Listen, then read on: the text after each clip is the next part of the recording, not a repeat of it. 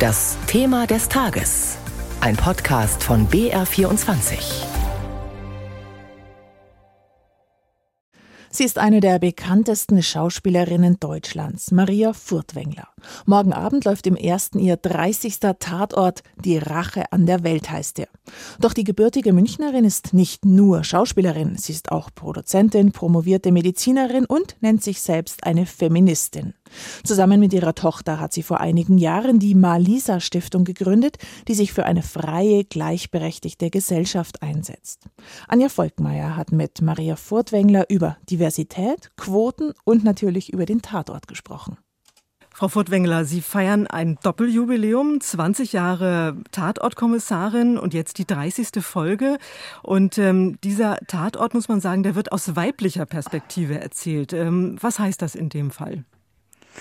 Naja, er wird sicherlich stark aus Sicht der ermittelnden äh, KommissarInnen, in dem Fall zwei Kommissarinnen, erzählt, die äh, sehr unterschiedlich auf einen schwierigen Fall gucken. Eine, eine junge Studentin ist zu Tode gekommen und es deutet das eine oder andere darauf hin, dass es ähm, ein Täter vielleicht aus dem migrantischen, äh, mit migrantischem Hintergrund sein könnte, aber natürlich auch jemand ganz anderes, ein Wikinger. Und das wird dadurch besonders schwierig, auch zwischen den beiden Frauen, die ja da unterschiedlich auch draufschauen. Das Ganze ist in Anlehnung an einen realen Fall, eine Studentin, die ermordet wurde in Freiburg. Ein sehr, ein sehr dramatischer grausamer Fall. Und klar, das ist eine Gratwanderung, die da der Autor und der Regisseur ähm, gehen. Ja, also ein schwieriges Thema. Also da muss, muss man auf jeden Fall gucken, dass man nicht ausrutscht in die falsche Richtung. Als Sie 2002 als Tatortkommissarin angefangen haben, da waren ja fast alle Tatortkommissare männlich. Es gab natürlich schon Ulrike Volkerts, äh, aber ansonsten kaum Frauen. Ist der Tatort heute als Reihe weiblich genug in Ihren Augen?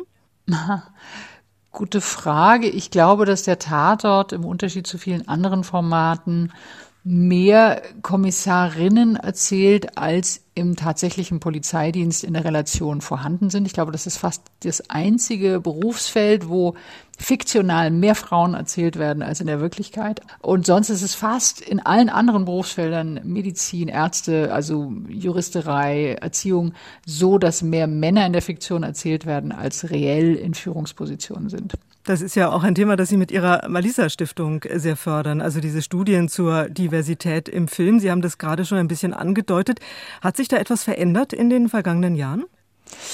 Ja, ich denke schon. Wir sind ja mit der ersten äh, Studie zusammen mit der Uni Rostock 2017 rausgekommen und das war ja auch nur deshalb möglich, weil die Sender und auch die Filmförderer von sich aus gesagt haben, das interessiert uns. Wir wollen das auch gerne mal wissen, ob unser Bauchgefühl, hey, da sind doch eh schon so viele Fröme mit starken Frauen und guck mal, die vielen Kommissarinnen, eigentlich sind wir doch schon ganz gut, äh, die dann sagten, ja, wollen wir eigentlich ganz gerne wissen und dann waren die Ergebnisse durchaus eher ernüchternd. Und ich würde sagen, in der Fiktion kann man sagen, hat sich viel bewegt. Wir sind da auf einem guten Weg, auch im Bereich Reportage, Journalistinnen. Da sind wir gut, sind die Sender gut. Wo man merkt, dass immer noch ein Riesenmangel ist, ist, wenn es um Expertinnen geht. Also wer erklärt uns eigentlich was oder wer wird befragt zu irgendeinem Thema? Äh, im Bereich Kindergarten oder im Bereich Klima. Wen, wen, wen holt man sich da? Und da sind Frauen immer noch deutlich unterrepräsentiert. Nach wie vor erklären uns Männer die Welt. Und ich glaube, sowas ist nicht nur aus Gleichberechtigungspunkten wichtig, sondern ich glaube, Erstmal, dass es eine Vorbildfunktion gibt, äh, die ganz stark wirkt. Das zeigen viele Untersuchungen, dass wenn man so eine Frau sieht, die was erfunden hat oder was auch immer inspiriert ist, andere Frauen oder junge Frauen auch sich sowas zuzutrauen und gleichzeitig gerade bei Themen ne, wie Klimakrise, Artensterben, äh, sind zu wenig Frauen noch an den Entscheidungstischen. Und ich glaube, dass äh, das ein Problem ist und dass man da vielleicht auch zu anderen Entscheidungen käme, wenn das ausgeglichener wäre. Zumindest würde ich das hoffen. Und ein anderes Problem ist ja auch immer noch, das muss man auch sagen, dass hinter der Kamera, also zum Beispiel bei Regie und bei Drehbuch, ja Frauen auch immer noch unterrepräsentiert sind. Wie lässt sich das ändern? Ja, eigentlich lässt es sich tatsächlich äh, mit einem Bewusstsein ändern. Wichtig, deshalb glaube ich, glauben wir ja auch, dass Zahlen gut sind. Also, dass man erstmal sagt, oha, okay, wir haben hier ein Thema, wir haben ein Problem. Äh, also erstmal das Problem zu erkennen, es benennen und äh, dann zu überlegen, welche Methoden können wir anwenden. Und da gibt es ganz unterschiedliche. Im Bereich der Fiktion haben manche Sender sich Zahlen für vor und hinter der Kamera oder haben sich Vorgaben gegeben. Es geht ja auch nicht nur darum, einfach auf nackte Zahlen zu gucken. Es geht ja auch darum, wenn Frauen erzählt werden, aber das geht auch um ähm, POC, People of Color, wie, wie klischeefrei, wie stereotypenfrei erzählen wir oder wie stereotyp erzählen wir. Das sind natürlich auch noch wichtige Kriterien. Sind Sie denn für Quoten in dem Bereich?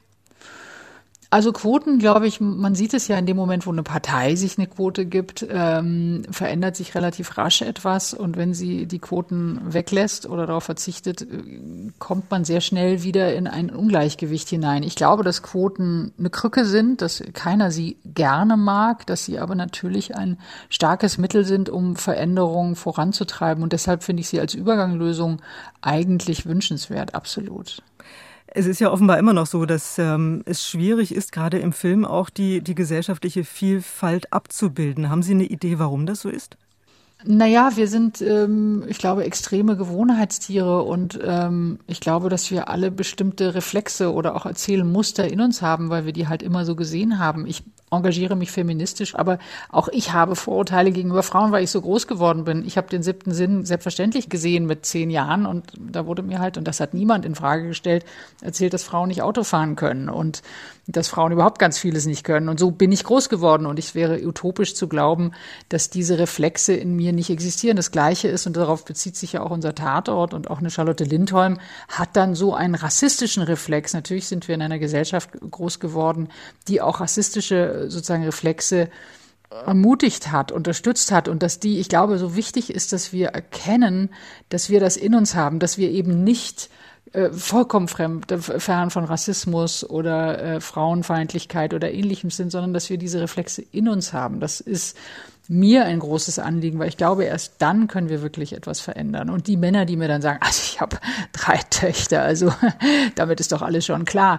Wo ich denke, äh, ja, das hatten die letzten Generationen durchaus auch. Ich glaube nicht, dass das so wahnsinnig viel geändert hat. Ich glaube, wichtig ist, dass wir merken, wie wir geprägt sind gesellschaftlich und dass wir da ja Vorbehalte haben in uns.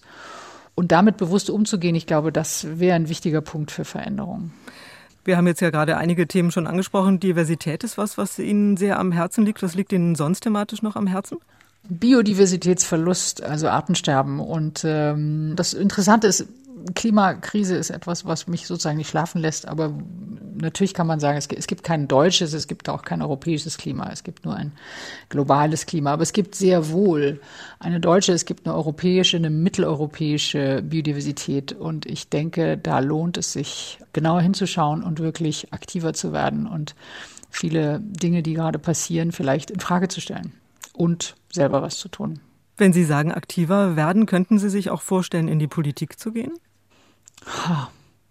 Ich glaube nein. Ich finde die, das Potenzial, was wir als Medienmacherinnen haben, ein sehr starkes. Wir haben die Möglichkeit, viele Menschen zu erreichen und äh, über Dinge aufzuklären, Geschichten zu erzählen. Ich bin sehr gerne auch Produzentin und entwickle Stoffe, die fiktional Themen, die mir wichtig sind, äh, emotionalisieren und aufbereiten. Ich glaube, da fühle ich mich eigentlich gut aufgehoben und denke, da kann man auch einiges mit bewegen, wenn man bewusst und verantwortlich mit dem umgeht, den Möglichkeiten, die wir als Medienmacherinnen haben.